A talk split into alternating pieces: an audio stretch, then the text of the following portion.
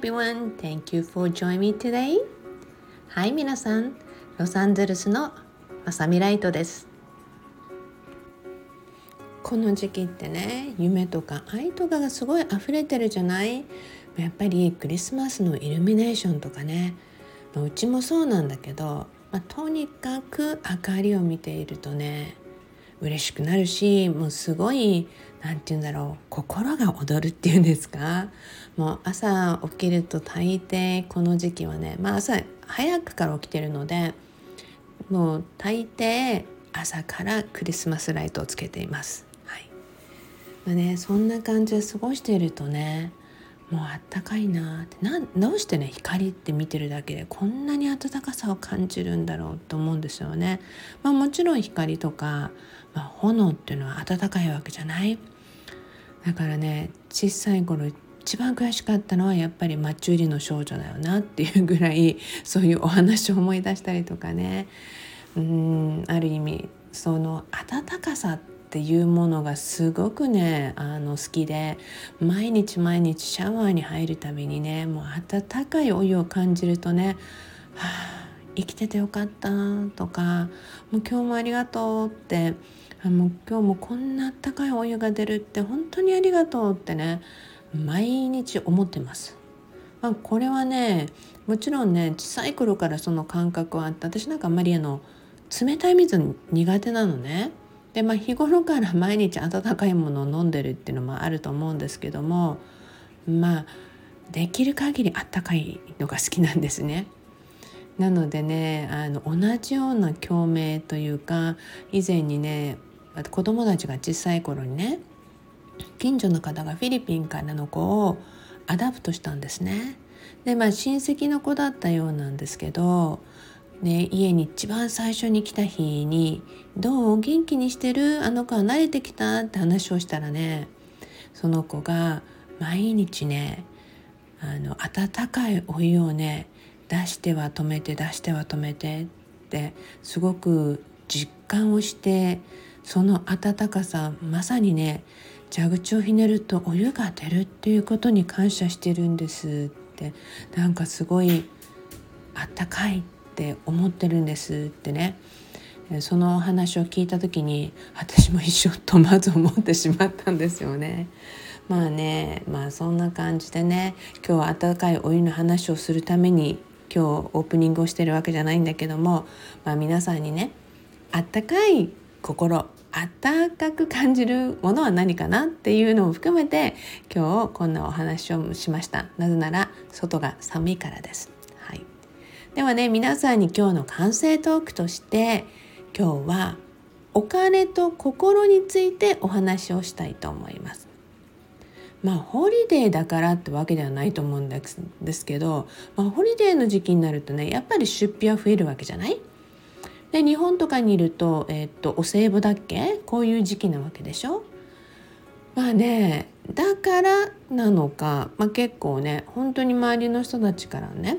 金の話とかお金の相談っていうのがすごく多くてまあ12月に入る前からあったから、まあ、その時期っていう感じでもないと思うんだけど、まあ、そこでねこんな話が出てきました。お金とやはりあの意識っていうことでねそのお金ってね皆さん多くの人がお金がたくさんあれば好きなことができるっていう人たちが多いんですね。でも実際にはそうではなくて、まあ、その人たちその人たちの本当に意識によってお金がたくさん入ろうがお金が少ないかろうが、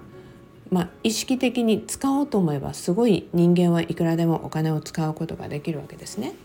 でそのお金を使うことにどんな焦点があるかだと思うんですね。実はねあの、まあ、20代にしてね年収1,000万以上の子たちも結構多くて、まあ、そういううちの我が子のねお友達とかそういう子たち多い分やっぱり家を買うためにとかねあのお金を貯めていたりとかそういう子たちも結構多いんです。まあ現実的にねお金に対してのプランニングをよくしてる子たちが多いなとかで結構若いうちから投資であったりまたは計画的にねお金をマネジメントすることを結構意識している子たち多いんですね。でやはりねこれはある程度周りにそういう親が多いからかなとも思ったりするんです。まあ日本でもね世界的にも大ヒットした金持ち父さん貧乏父さんっていうお話がねあるわけじゃないですかお金に対しての教え方とか基本とかねまさにねそういったのを子どもたちは周りの自分の友達の親とか周りの人とか、まあ、いろんな場で学ぶ機会がとてもあったんですね。だからいろんな話をしていてすごくお金に対しての意識の大切さっていうのを子どもたちも通しながらそして親子での会話でもよくやってきました。でそしてね年収もちろん1,000万以上を超える若い子の中でねやはり視点とか意識が異なっているとこんだけあって親のもとにいる子とかねそれなのにお金が貯められないっていう子がいたんですね。でまあ必ずしもお金を貯めないといけないかって言ったらもちろんそうでなくてねもちろん旅行とかいろんなのとか皆さんねそれぞれの自己投資っていうのがあればいいんですけどそうでない子たちも結構いてで親御さんたちがどうしたらこの子がそのお金に対しての意識が変わるんだろうっていうことでね相談に来たりしてたんですね。でその時にねやはり、まあ、多くの場で、まあ、彼ら自身もすごいすでに自分で学んで自分で感じて、まあ、ほぼあのバリデーションっていうね認識のために来た感じだったんですけどやはりどこに承認を得てるかってことなんですよね。とにかくまあ見栄を張るのが高いと。まあ親御さんからしてね我が子はそうそれかなってすごく思ったのっていう話が出たんですね。うんそうかもねって思った時はありました。まあそんな中でねお友達同士私も知ってる我が子の友達でねでお父さんはすごいお金持ちでプライベートもジェットも持っていてって。でもその子はね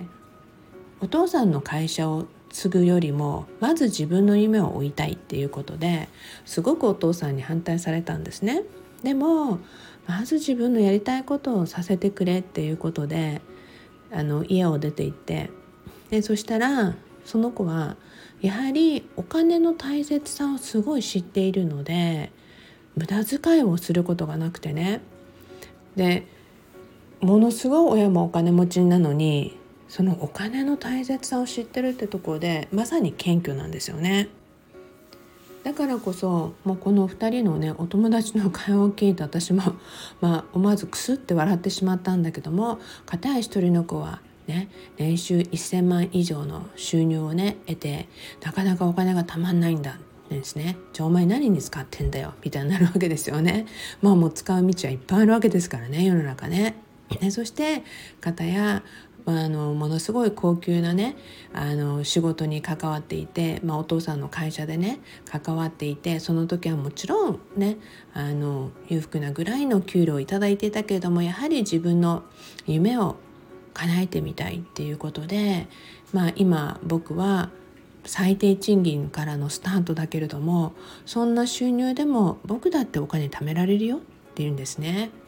じゃあどこが何違うんだろうって思いませんか？これはねやはりねどの視点でどんな心でお金に向き合ってるかだと思うんですね。でそこってねどんなにうん満たされよう満たされようと思ってもお金だけが満たしてくれるわけではないのでそこはねあらゆる点で最終的にじゃあなかなかお金がたまらないっていう子が最終的にチャレンジし始めたことは何かってね、まあ、心の学びなんですね。でまあでもね若いうちにそれ気づいてよかったよねって話になりました。なぜならいろんな点があってねよくね我が子からも近所の人たちからもねよく出てきた言葉の中にねエンタイログループとね、そうでないグループ、まあ、エンタイトル何かってその時私全然その言葉分かんなくて、まあ、要は見栄を張る人たちっていうことだったんですよね。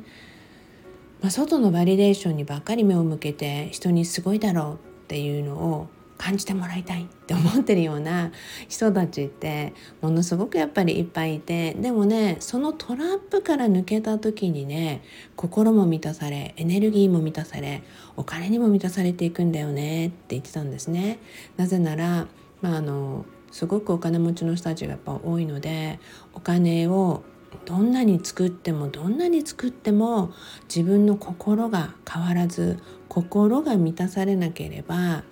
お金をどんなに増やしてもその分だけ逃げていくんだよってね、まあ、まさにだと思うんですね。そこでね先日こんな話も来ました。実はね10年ぐらい前にねえー、っとねオイルリークって言って石油がね海に流れたっていう事件が実はあったんですね、まあ、このロサンゼルス近郊でもありました。えその時の話覚えてるかい？って持ってきたねお友達が「あ覚えてる」って「いや10年ぐらい前だよね」って話になったんです。でそこでねその時フィッシャーマンね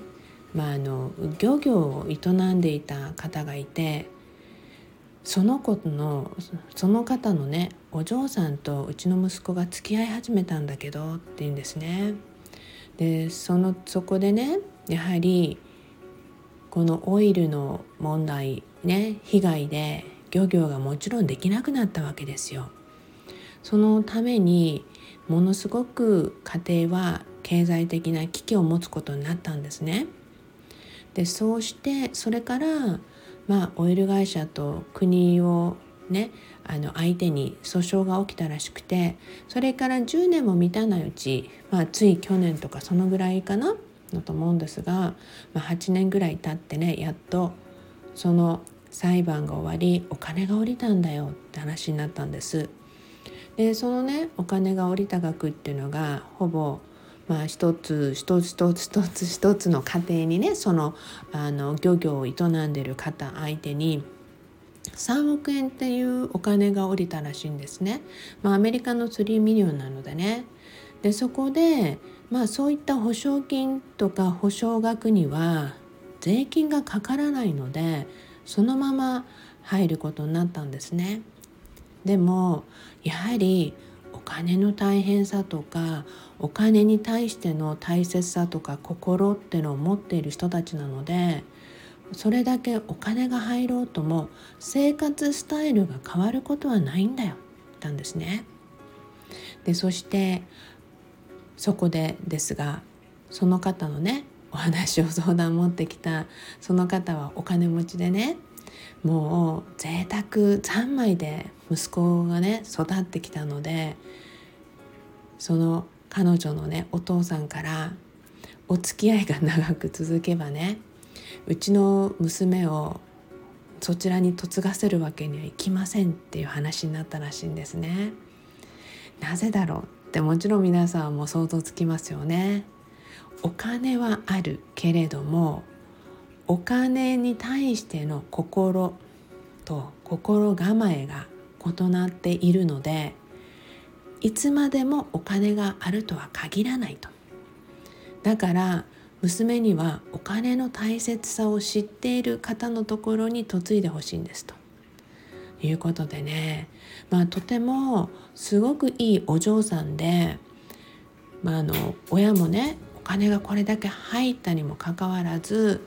贅沢をするとかもうあの一気に宝くじが当たったかのようなねまあそのよくテレビとかで見たりするねあの贅沢をするようなのっていうのは全くないようなんです。それを見てねやはりそのお金に対する心構え。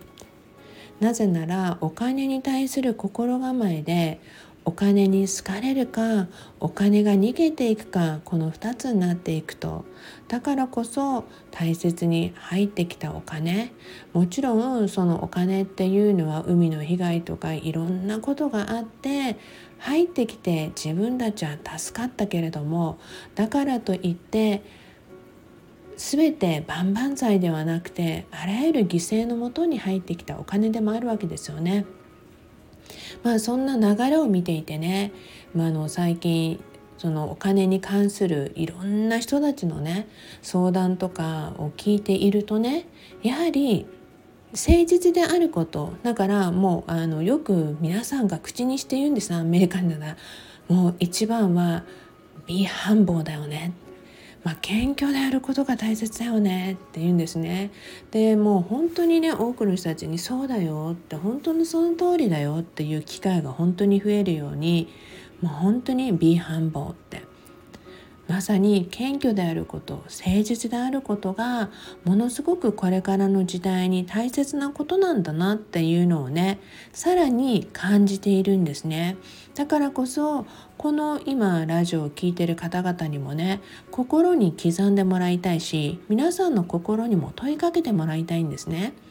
皆さんが本当に自分の生活とか自分の人生をね良くしていきたい。そこにお金が欠かせないものであると認識しているのであれば自分に対してもお金に対しても誠実であってほしいんです。その時にあのただ心優しくお金が欲しいですって思うことが誠実ではなくて本当に自分がどこに焦点を当ててどんなお金の使い方をするか、